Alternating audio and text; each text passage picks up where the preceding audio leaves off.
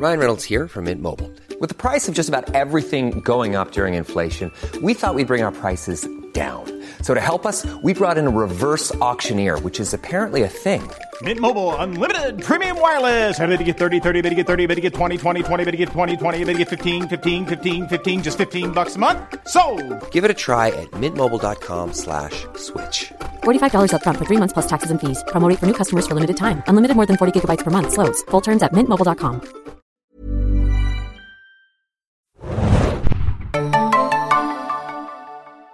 Bonjour et bienvenue au Serien Junkies podcast. Moi, je suis Thomas et avec moi dans le studio aujourd'hui, ma collègue Anna Huge. Eh, bonjour. Hallo, hallo. Ça va, Thomas? Oui, ça va. Toi? Oui, très bien. Très bien. Ah.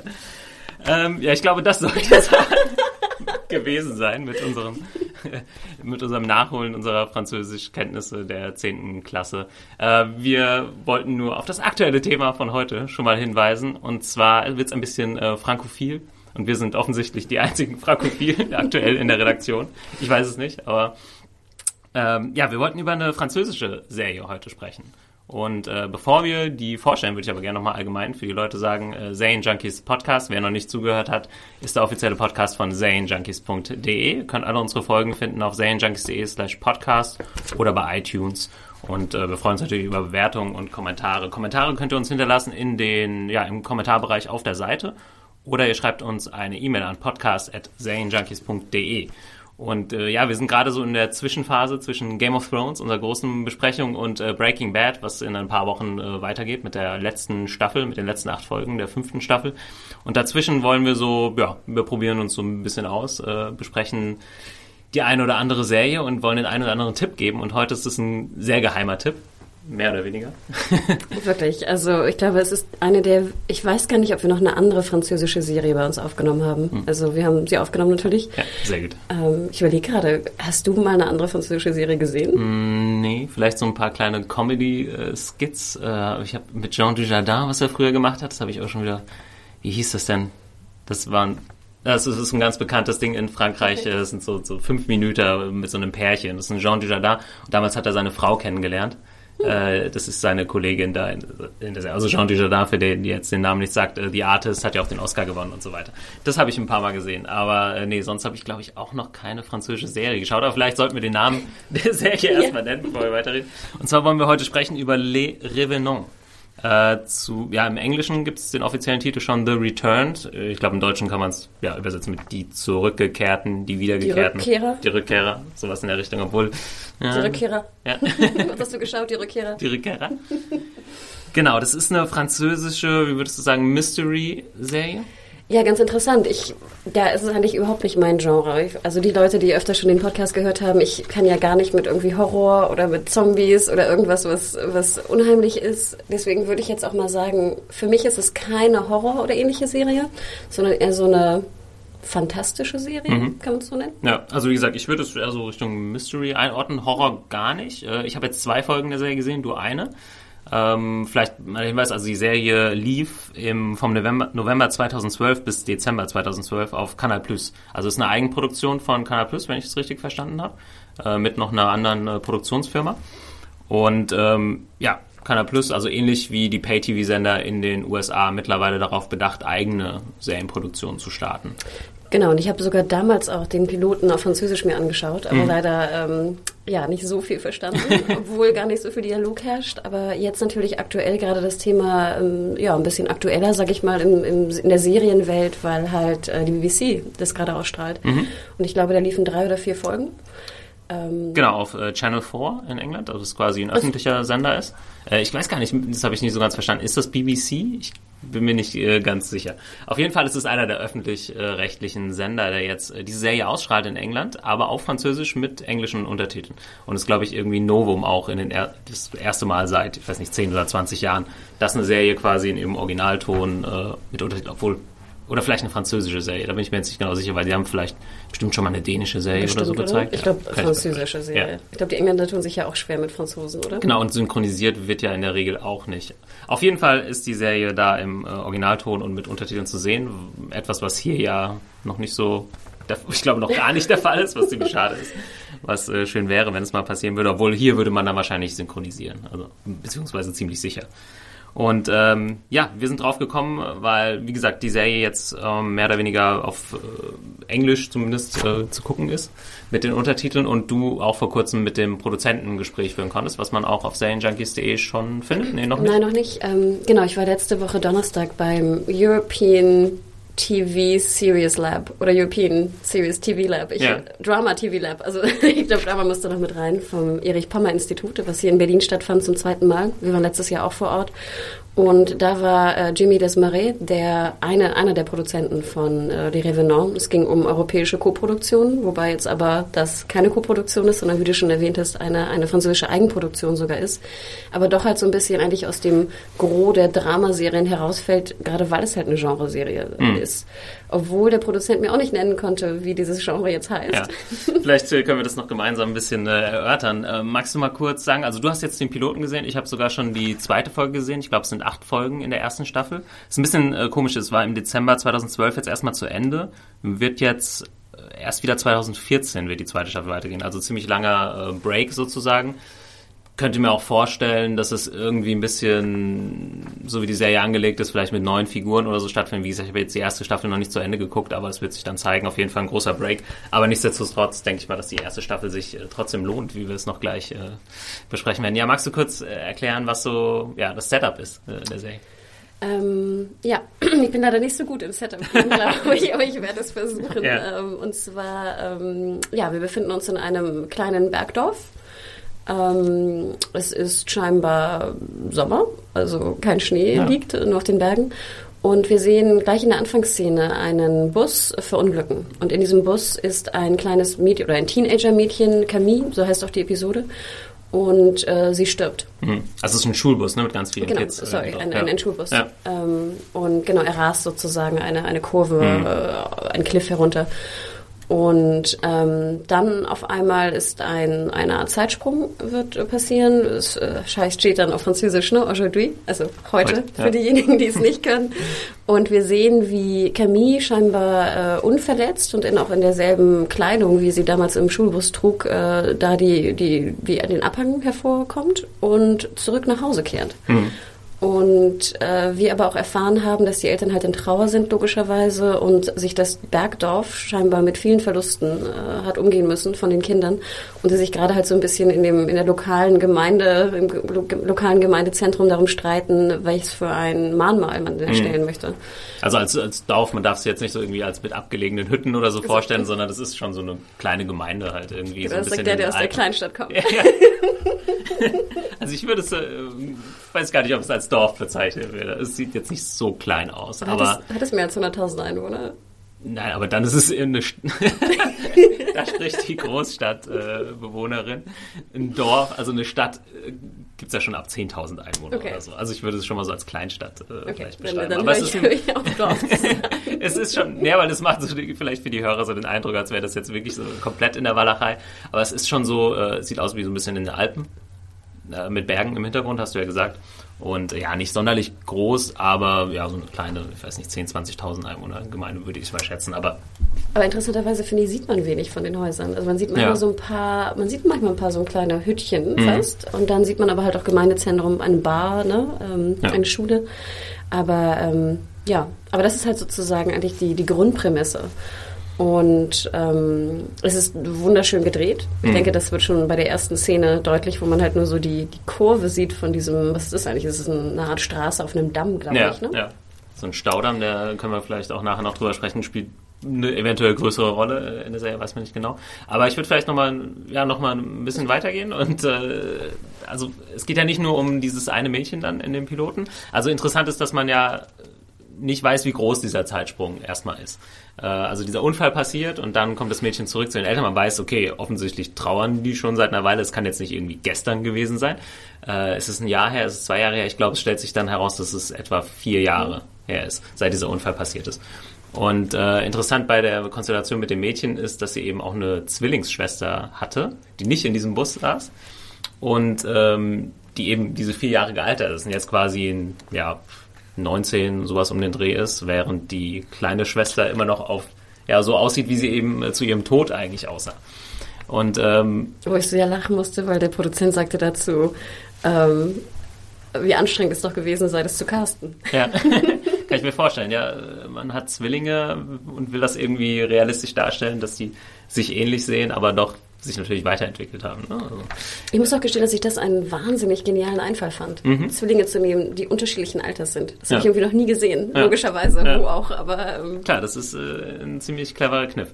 Also nochmal, man darf sich das jetzt nicht so vorstellen, dass das jetzt irgendwie Zombies sind oder dieses Mädchen ein Zombie ist, das zurückkehrt, sondern sie wirkt ganz normal.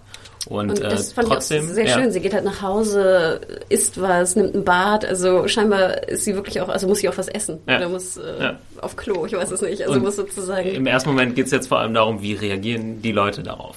Und ähm, ja, da gibt es auch sehr interessant, also das ist sehr realistisch gehalten, würde ich sagen. Also die Leute sind natürlich völlig, völlig baff, äh, haben so, also als sie zum ersten Mal auf ihre Schwester trifft, ist auch eine, eine schöne Szene, da können sie beide nicht viel mehr als so vor sich hin schluchzen. Ja, ich fand es auch vor allem sehr schön. Dann haben sie so, so eine Art Klopfzeichen in dem Ja. Raum. Ne? Also man merkt sozusagen diese, diese Schwesternverbundenheit. Ich muss auch gestehen, dass es für mich auch relativ lang gedauert hat, bis ich realisierte, dass es Zwillinge sind. Ja, das habe ich auch nicht direkt realisiert. Ähm, dass es Schwestern sind, klar, aber dass es Zwillinge sind, hat ein bisschen gedauert, ja. Ähm, aber es ist nicht die einzige Geschichte. Also es ist quasi, am Anfang habe ich gedacht, es geht jetzt in die Richtung, ach, alle von diesen äh, Schulbuskindern ich kehren jetzt äh, zurück. Und das war halt dieser eine Accident, dieser eine Incident, wie auch immer man es nennen will. Und dann kommen jetzt irgendwie 30 Kids zurück und äh, alles ist halt, weiß nicht, aus dem Häuschen Hätte ich auch gar nicht uninteressant gefunden. Nö. Und ähm, aber es ist dann der Fall, dass wir auf einmal eine zweite Person haben. Ich glaube, es ist äh, Simon. Ähm, dazu kann man vielleicht noch sagen, dass die erste Folge mit Camille quasi betitelt ist. Also jede dieser acht Folgen hat dann eine von diesen Personen, die zurückkommen im, im Zentrum. Bis auf die letzte. Ah, okay. Ja. Und äh, der zweite ist äh, ein bisschen älter. Also der ist so, sieht so, so Anfang 20 oder so aus. Und da habe ich auch erst gedacht, hm, äh, da habe ich aber keinen in dem Alter irgendwie im Schulbus gesehen. Da war eine Lehrerin und da waren halt diese Kids. Nee, und äh, offensichtlich beschränkt es sich nicht auf diese Leute in dem Schulbus, sondern es kehren noch andere Leute zurück. Das ist einmal dieser Simon, der seine Verlobte sucht, Adele. und ähm, dann gibt's einen alten Mann, äh, der plötzlich Besuch von seiner, ich glaube, Tochter dann bekommt, die äh, Ich weiß noch gar nicht, was sie ist. Nee, stimmt. Also ich weiß es, glaube ich, auch nicht. Äh, aber es würde so vom Alter her hinkommen. Von der, von der, ja, das ist ein sehr alter Mann, irgendwie so um die 80, 70, 80. Und ähm, ja, bekommt da Besuch von, von jemandem, die sich dann in die Küche setzt und sich was zu essen macht. Und der ist auch völlig äh, baff. Und er hat dann Kontakt zu einer Ärztin, die er ruft, äh, die auch im äh, Zentrum, am Ende der Folge zumindest dann im Zentrum steht, weil sie so einen kleinen Jungen aufgreift, der ziemlich creepy ist, wie ich fand. Fand ich auch. Ich fand aber auch ganz interessant, dann ähm, äh, muss sie ihm einen Namen geben, ne? Und sie nennt ihn einfach Viktor, weil Ja. Mhm. irgendwie, ich glaube, die Nachbarin kommt oder so, ne? Und fragt, was der Junge hier macht.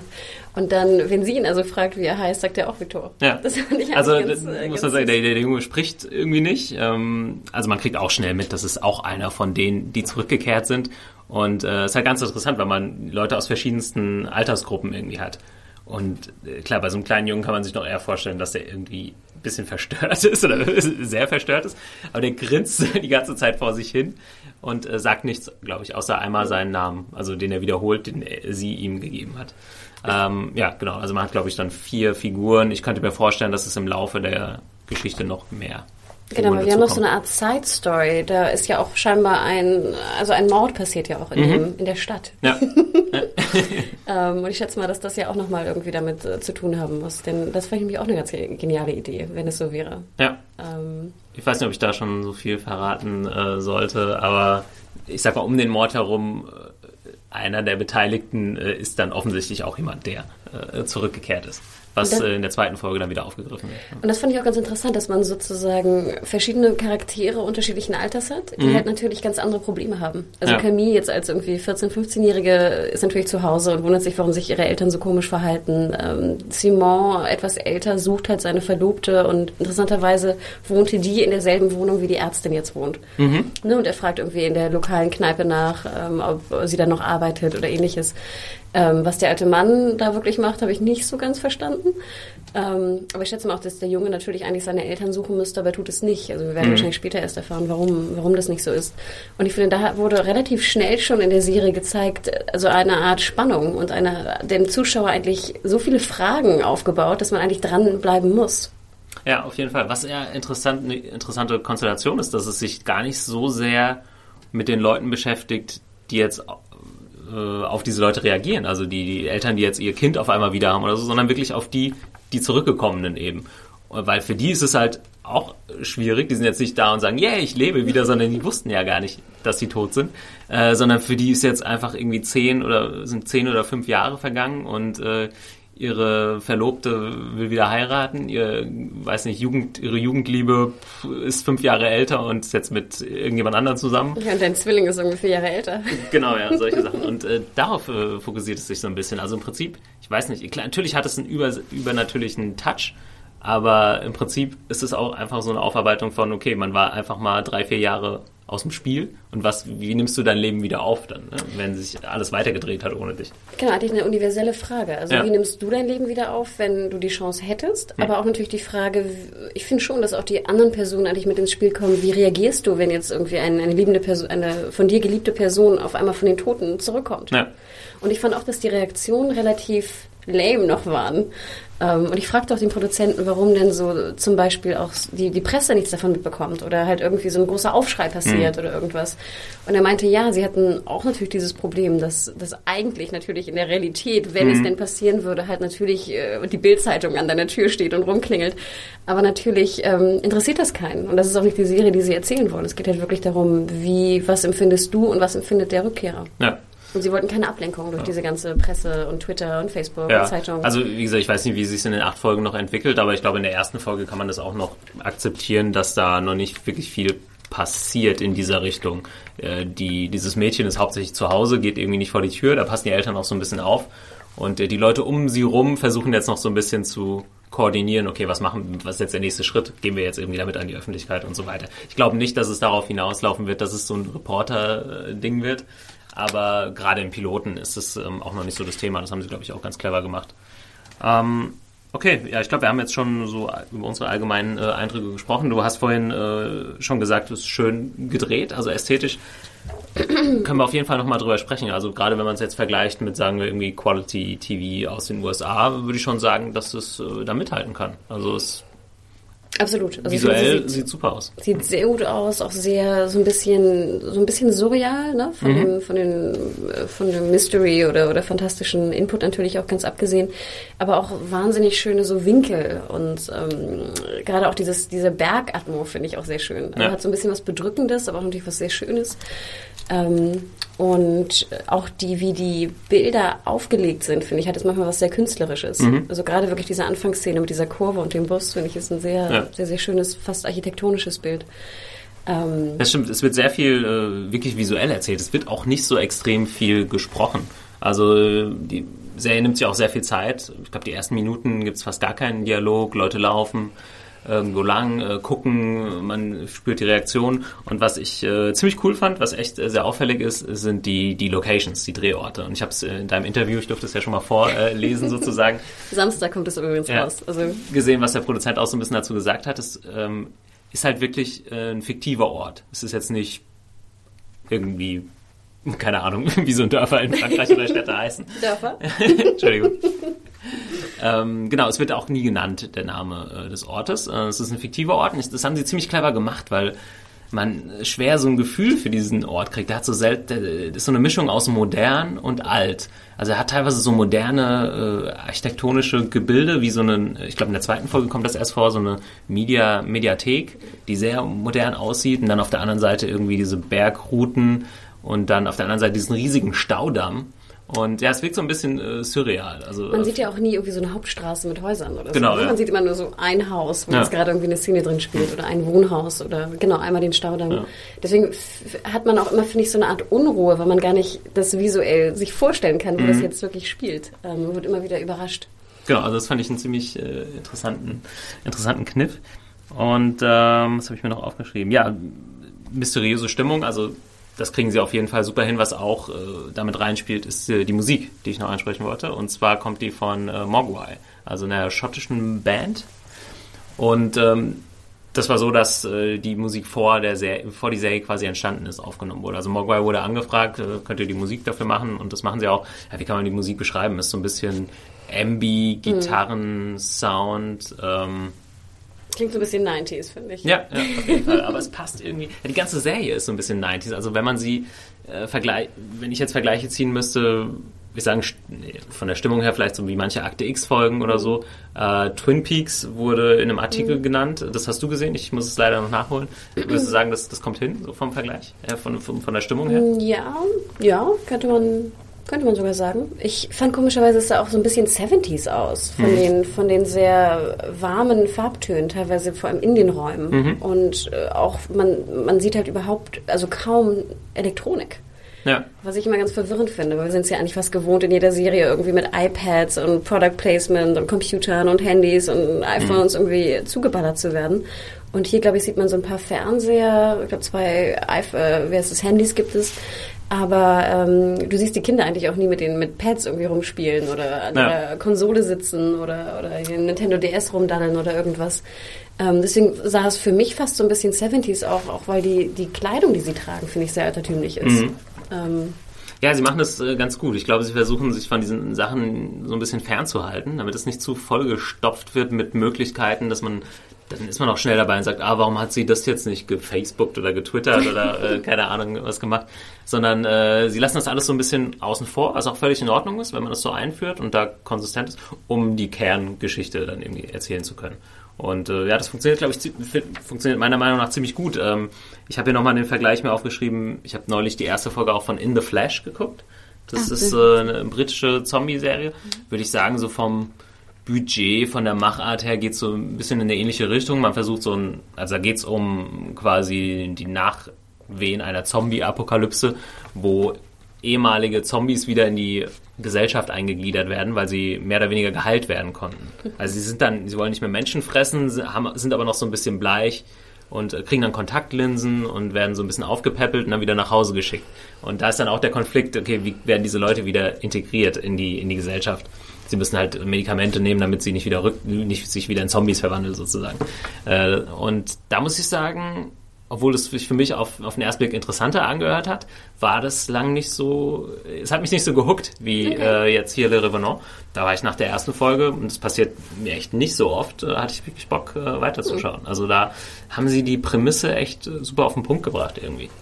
Ja, und sie haben, finde ich, auch sehr viel offen gelassen. Also mhm. auch äh, zum Ende hin der Episode, man erfährt halt immer mehr, ne? Ähm, auch ich glaube, dann wird halt klar, dass, dass der Zwilling ist und dass der Zwilling ja auch scheinbar der ältere, also der andere Zwilling, damals noch gleichaltrige Zwilling, ja auch scheinbar ähm, den Freund ausgespannt hat.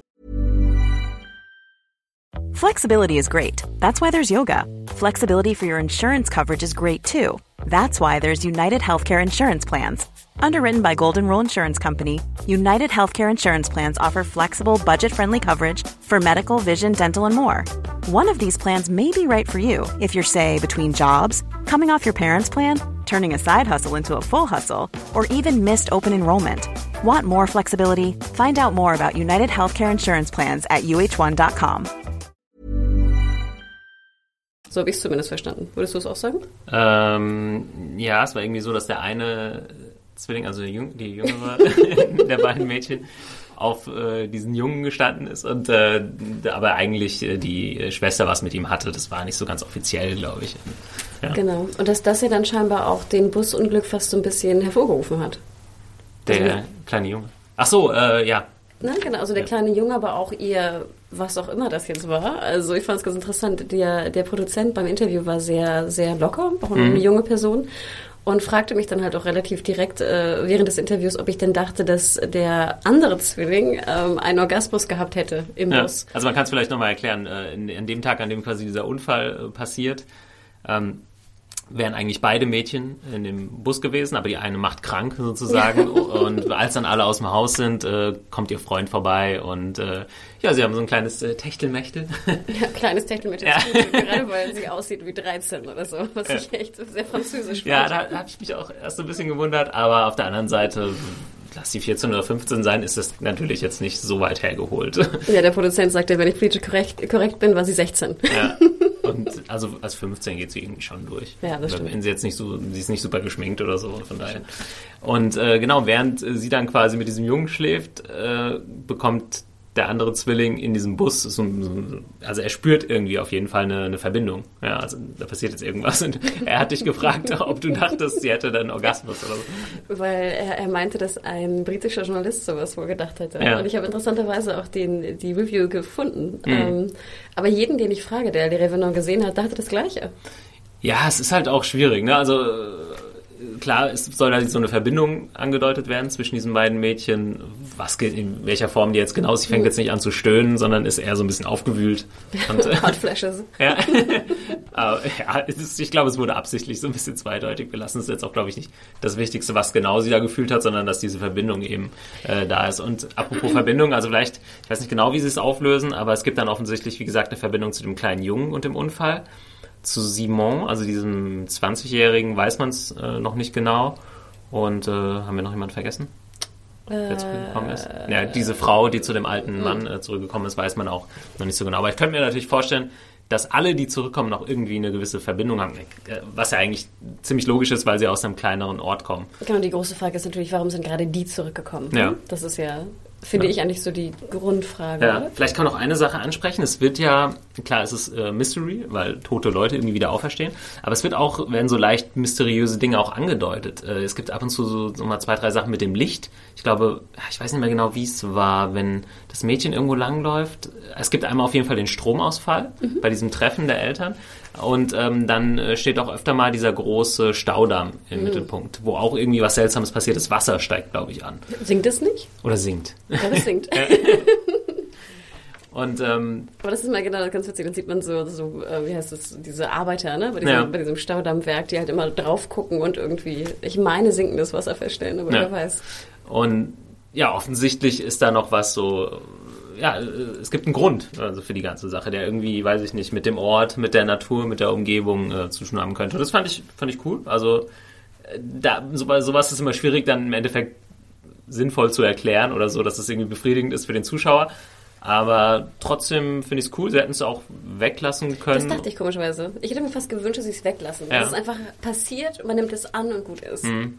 Also ich brauche eigentlich keine Begründung. Ja, ich weiß auch noch nicht, wie gesagt, da muss, müsste ich gucken, in welche Richtung die Serie noch geht, um dann zu sagen, okay, das hat jetzt Sinn gemacht, dass man jetzt irgendwie eine Erklärung noch sucht. Mhm.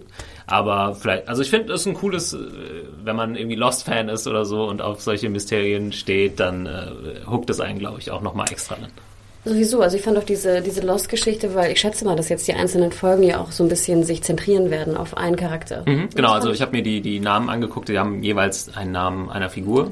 Und das ist ja auch fast so ein bisschen Lost-mäßig, mhm, weil man, man springt ja auch zurück, ne? man, man erlebt was, man erlebt, erlebt Szenen aus den, aus den früheren Leben mhm. ähm, und dann wieder halt den Zeitsprung zur jetzigen Zeit. Ich finde, das ist so ein, so ein damals fand ich es immer so einen typischen Lost- Effekt. Stimmt, ja, jetzt wo du sagst, klar, auf jeden Fall. Ähm, obwohl man ihnen auch wirklich zugute halten muss, ähm, dass sie was Originales, äh, was Originelles und was Eigenes gemacht haben. Klar, er orientiert sich jetzt, kommt man nicht drum rum. Sowas ist ein bisschen Lost, ist ein bisschen Twin Peaks, ein bisschen Nein, oh Gott, also gar nicht als, als, äh, als Anklage. Ich mhm. finde es sogar eigentlich sehr, sehr schön. Aber ja, um, um, so ein bisschen Bild davon zu bekommen, ist, glaube ich, Lost äh, ein ganz guter Vergleich. Nicht unbedingt von der Stimmung her, weil Lost so ein bisschen actionreicher mhm. auch ist. Auch eher eine, eher eine sehr ruhige ähm, Serie. Also, ich wollte sagen, ich finde es eigentlich schon sehr, wie du schon sagtest, sehr wenig Dialoge. Hm. Ähm, eigentlich sieht man wirklich Menschen eher so bei den alltäglichen Dingen. Mhm. Ähm, ich würde gerne, es gab eine Action-Szene, wenn man so will, das war einmal der Unglück und der Mord, würde ich jetzt mal sagen. Den mhm. wir haben gar nicht erwähnt, genau, ein, ein, junges Mädchen wird noch umgebracht. Ziemlich heftig auch die Szene.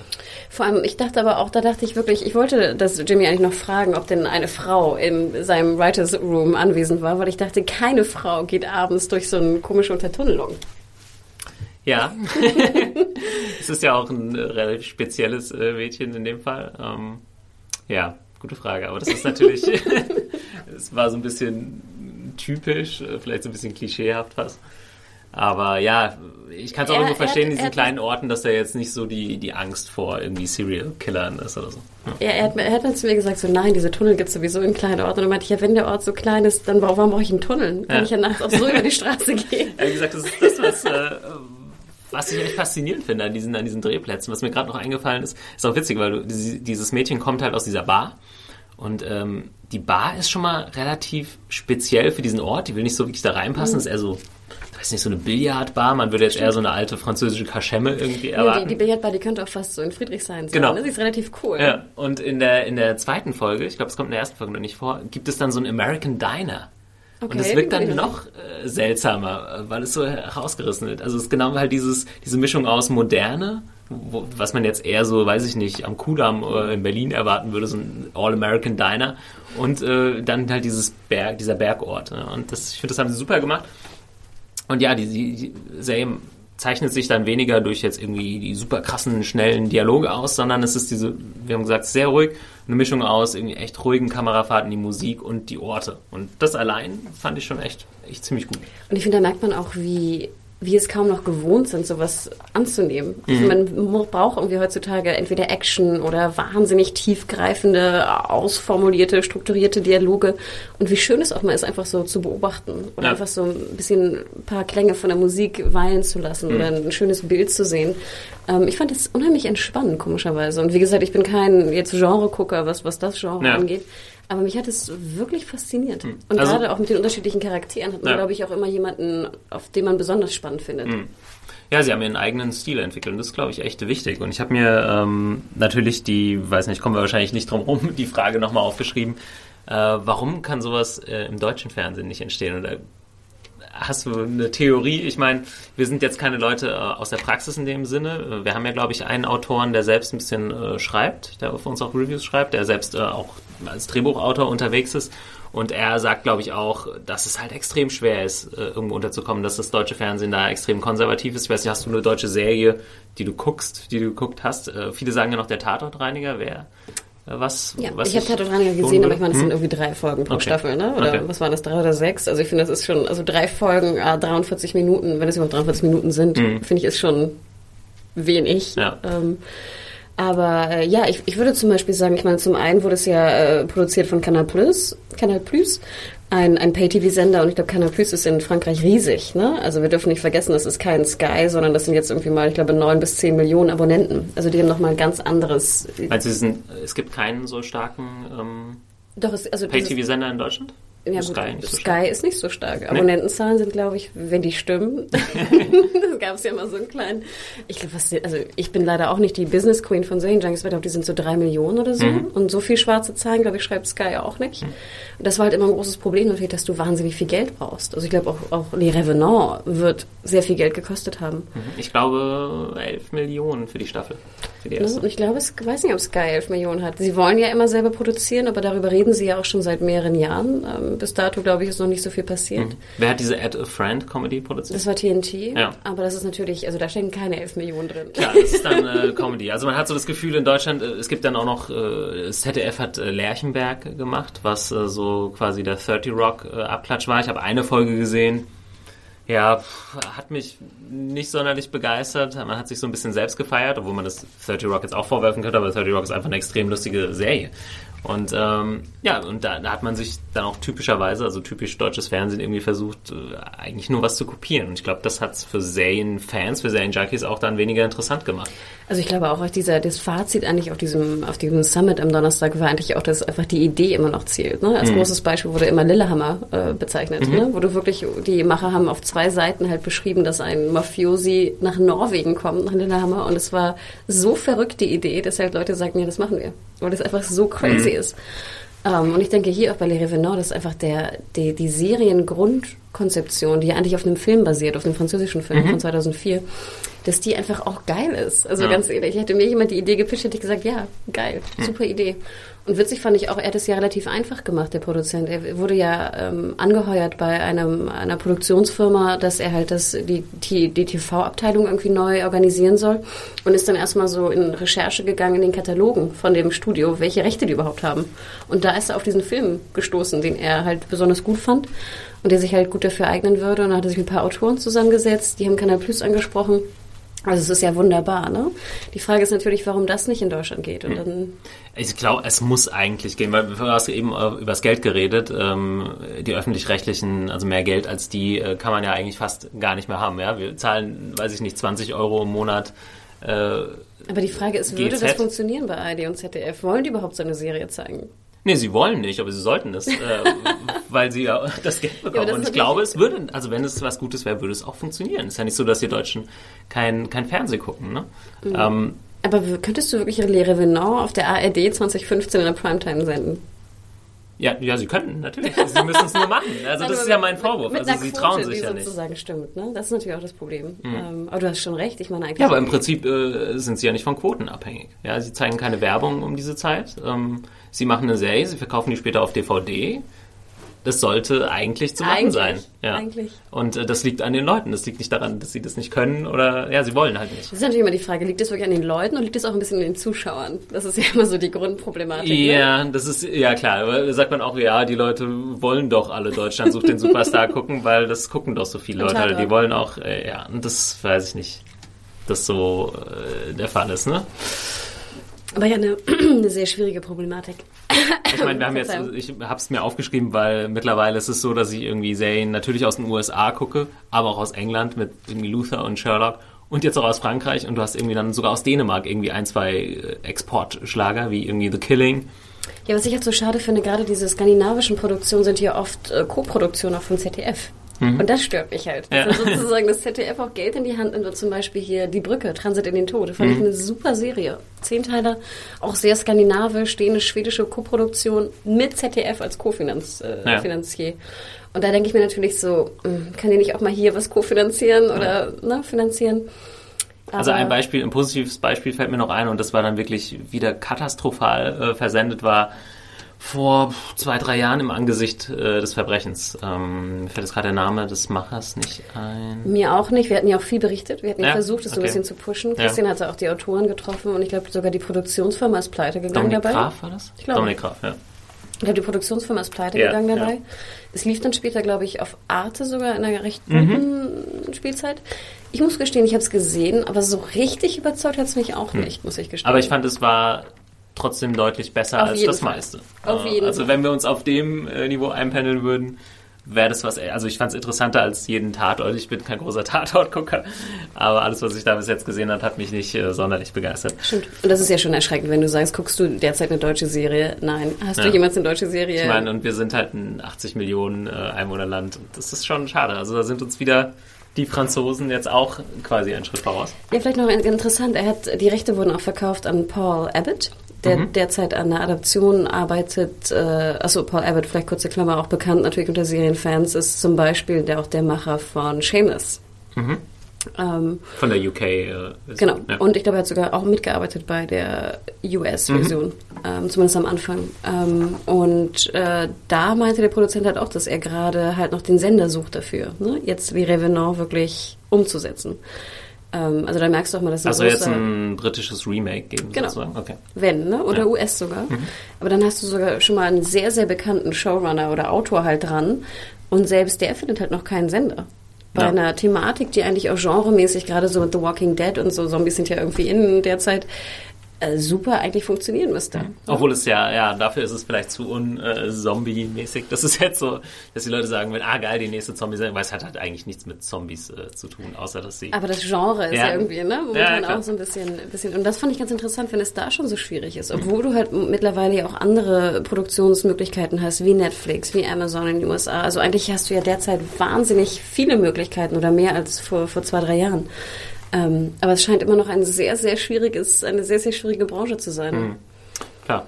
Ähm, Weil ich mir zum Beispiel sehr gut eine deutsche Version von Revenant vorstellen könnte. Gerade in so einem deutschen Alpenberg-Städtchen, ja. Örtchen. Wie gesagt, ich bräuchte jetzt nicht das Remake, da sollen die Deutschen lieber mal selbst äh, auf so eine Idee kommen. Aber das würde natürlich, man kann immer sagen, ja, in Deutschland kann man nicht so Action-Serien oder so das passt nicht. Aber sowas könnte man ganz, ganz locker machen. Und äh, da müsste nur mal jemand äh, die richtige Idee haben.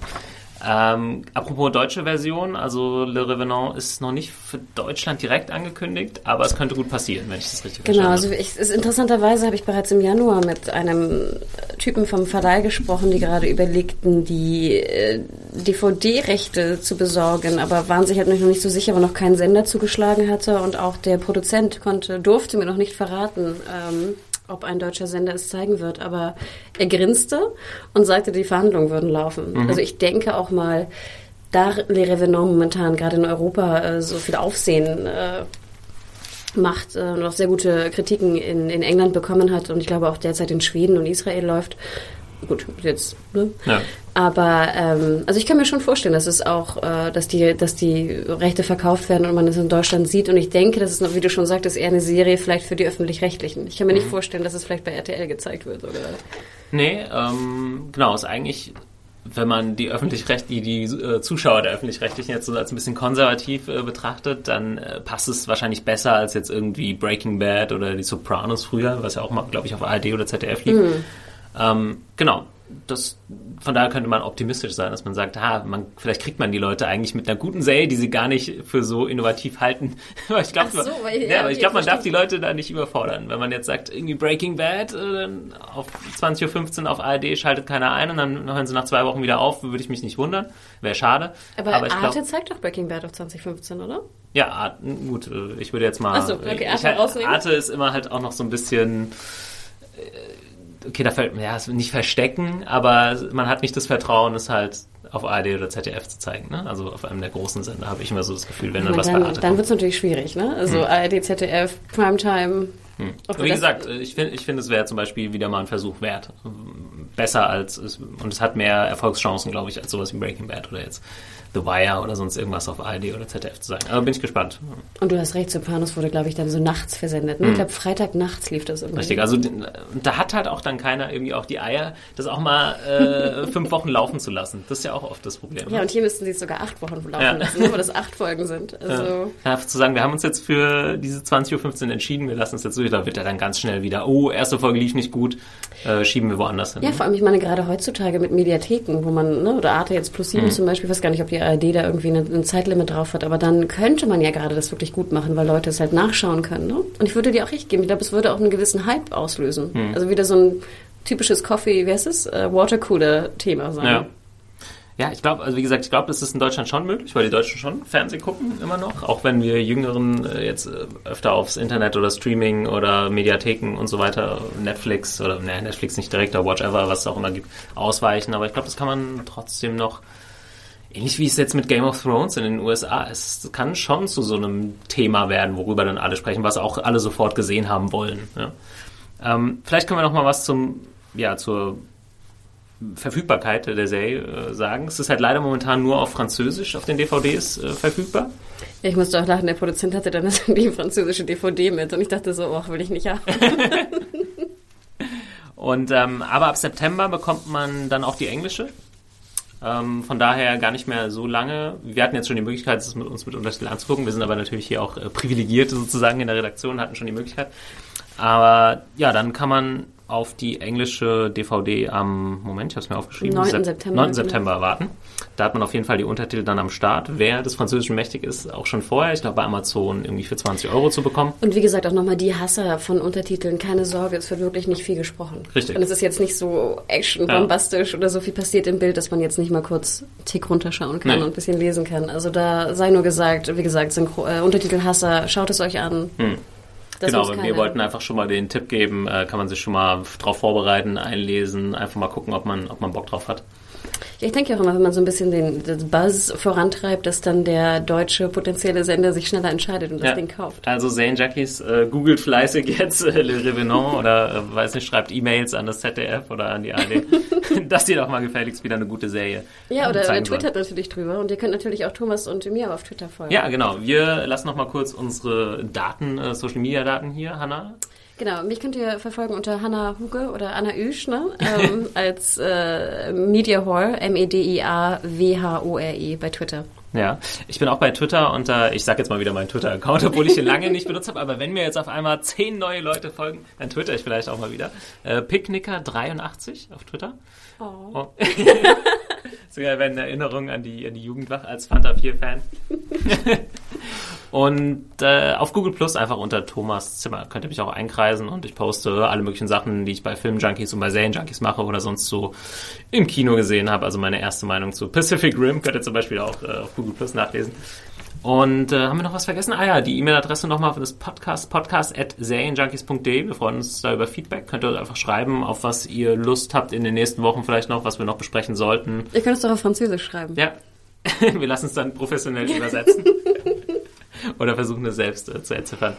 Und äh, ja, dann. Vielleicht noch kurz der Hinweis. Äh, Samstag wird das äh, Interview veröffentlicht mit äh, Jimmy Desmarais, dem Produzenten von Les Revenants. Und wir werden auch am Freitag und am Sonntag ein Interview von dem Serienlab veröffentlichen mit zwei deutschen Produzenten, auch ganz interessante Herren, die äh, illustre Serien produziert haben. Ähm, unter anderem das deutsche oder das europäische Borgia, nicht zu verwechseln mit The Borgias oder auch Transporter. Mhm. Ähm, also äh, bleibt bei Serienjunkies, wie gesagt, viele, viele Interviews, äh, ab Donnerstag auch ein Benchy-Interview. Ähm, ich glaube, wir haben da was Schönes äh, für euch. Cool. Dann äh, nochmal der Hinweis, serienjunkies.de slash podcast findet ihr alle unsere anderen Folgen. Wir haben äh, alle Folgen von Game of Thrones dritte Staffel besprochen, machen demnächst ähm, im August mit Breaking Bad weiter. Und äh, bis dahin gibt's aber jeden, äh, jeden Dienstag eine neue Serienjunkies-Folge, wo wir den einen oder anderen Tipp noch parat haben. Und dann würde ich sagen, äh, a bientôt. Au revoir. Au revoir und bis zum nächsten Mal. Ciao. Tschüss.